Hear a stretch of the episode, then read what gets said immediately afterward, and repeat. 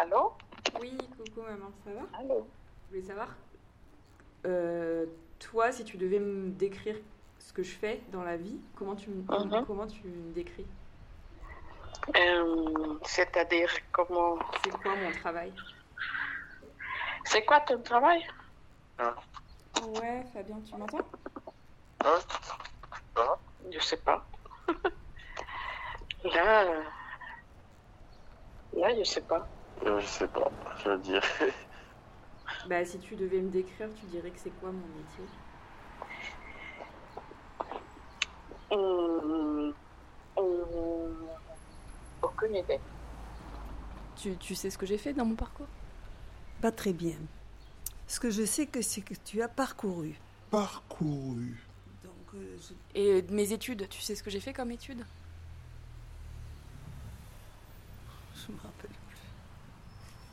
pas en psychologie, non? Des beaux-arts Non, là, là, tu croyais. En Karl Lagerfeld, euh, version peinture, quoi. Version Mais, quoi? euh, version peinture et, et bigoudi, quoi. Karl Lagerfeld, euh, une version abstraite. Je t'avais utilisé pour un projet artistique, je crois. Ouais, ça, je me rappelle. À l'époque, je voulais faire de la BD, déjà.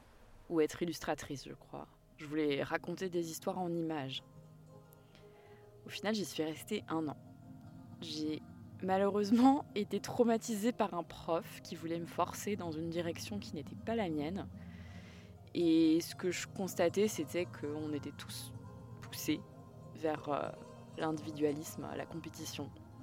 Je me rappelle de profs qui disaient euh, Ici, c'est la Starac. Et ce prof qui m'a un peu traumatisé du dessin euh, critiquait ce que je faisais. euh, pour lui, c'était trop cuculapraline. Il me disait qu'il allait falloir que je me fasse mal. Et je me souviens surtout de ça.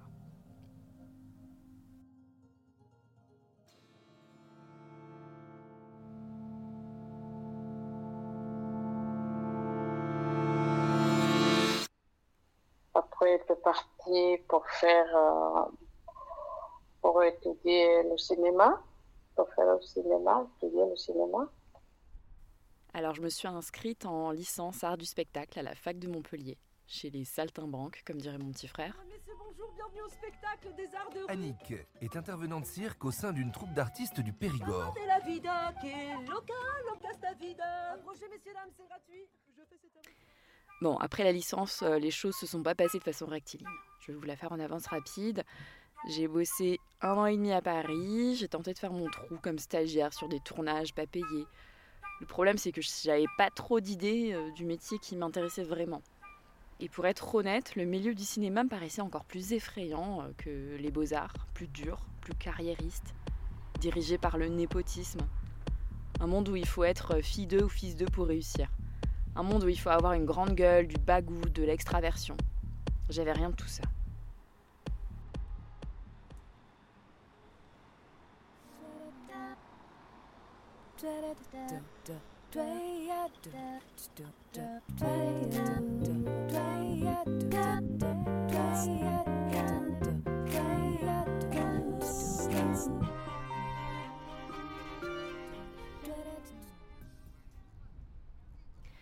Après un an et demi, j'ai fait un bilan de compétences avec Pôle emploi.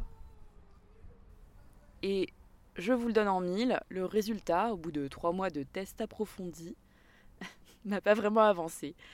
J'avais le profil pour des métiers artistiques avec une large palette de possibilités.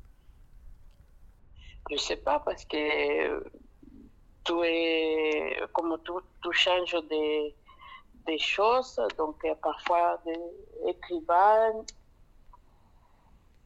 quelqu'un qui écrit.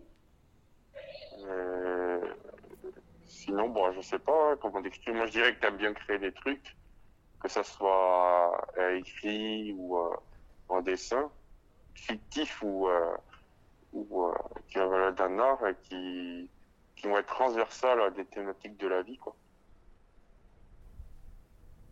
Alors après plusieurs années de galère, j'ai repris le dessin, dix ans après avoir quitté les beaux-arts, poussée par l'urgence de raconter quelque chose. Et ce quelque chose, c'est un récit de vie intime sort le, 18 mars à la Musardine, l'histoire d'une nuit ou comment j'ai failli rater ma vie sexuelle de Kuali Carnago. Et ça a vraiment été une belle surprise. C'est un roman euh, graphique euh, dans lequel Kuali raconte sa vie sexuelle et amoureuse. Et euh, je vais spoiler l'histoire. En fait, il n'y a rien d'extraordinaire dans sa vie sexuelle et amoureuse. Et je pense que c'est ça qui en fait un livre formidable. Parce que même avec une histoire sexuelle lambda, une femme a nécessairement des choses à dire sur son intimité. Sur le fait que bah, non, c'est pas évident le plaisir sexuel. Il est notamment question de la bascule de Aujourd'hui, grâce à ça, je suis artiste-auteur. Enfin, je suis inscrite à l'URSAF Limousin. Mais je suis contente de moi et puis d'avoir publié, ça me donne une crédibilité finalement. C'était ça. C'était la validation d'un diffuseur qu'il me fallait.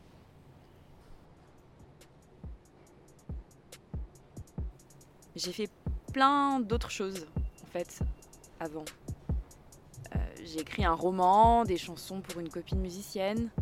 J'ai utilisé mes compétences dans la réalisation de vidéos pour des courts-métrages, des clips, des vidéos YouTube. J'ai tenu un blog BD. Bref, je me suis entraînée à divers médiums. J'ai exploré. Mais je l'ai fait sans but lucratif. C'est peut-être ça qui interroge ma famille quand ils sont amenés à décrire mon travail. Oui, parce que j'arrive pas à voir, euh, par exemple, tous ces, dernières années, les trois quarts du temps, je me dis, mais comment, comment elle fait pour vivre? Est-ce qu'elle a assez d'argent pour pouvoir acheter les choses vitales de, la vie? Je veux dire, les choses pas ordinaires, on peut pas dire ordinaires, mais... Et je me suis souvent posé la question, mais elle vit. Voilà.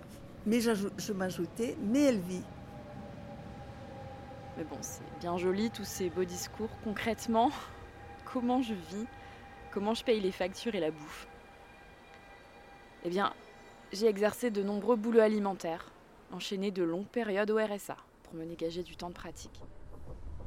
Euh, j'ai été euh, gouvernante, caissière, babysitter, vendeuse en prêt-à-porter, animatrice, ouvrière dans une usine de rouge à lèvres, ça c'était juste une journée, vendeuse de souvenirs dans une boutique parisienne, cuisinière de fast-food, élagueuse de pommiers, empaqueteuse de mangue, plongeuse au père, prof de langue au black, professeur d'anglais en ligne, vendeuse de thé sur un marché de Noël, ouvreuse dans un cinéma d'arrêt manutentionnaire, serveuse, animatrice encore.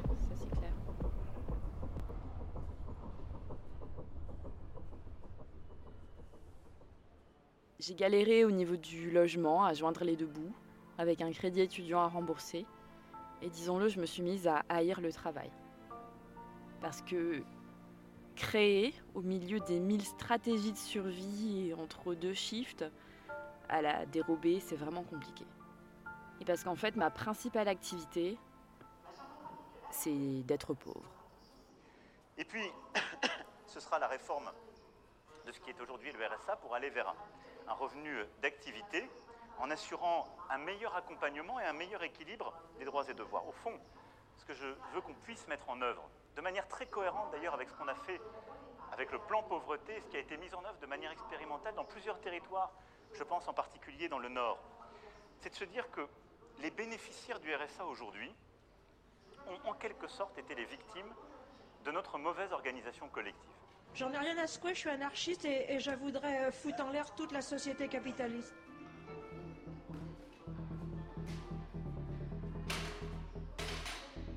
Je suis artiste-auteur. Artiste-auteur. Artiste-auteur. Artiste-auteur. Artiste-auteur. Artiste-auteur. Artiste-auteur. Artiste-auteur.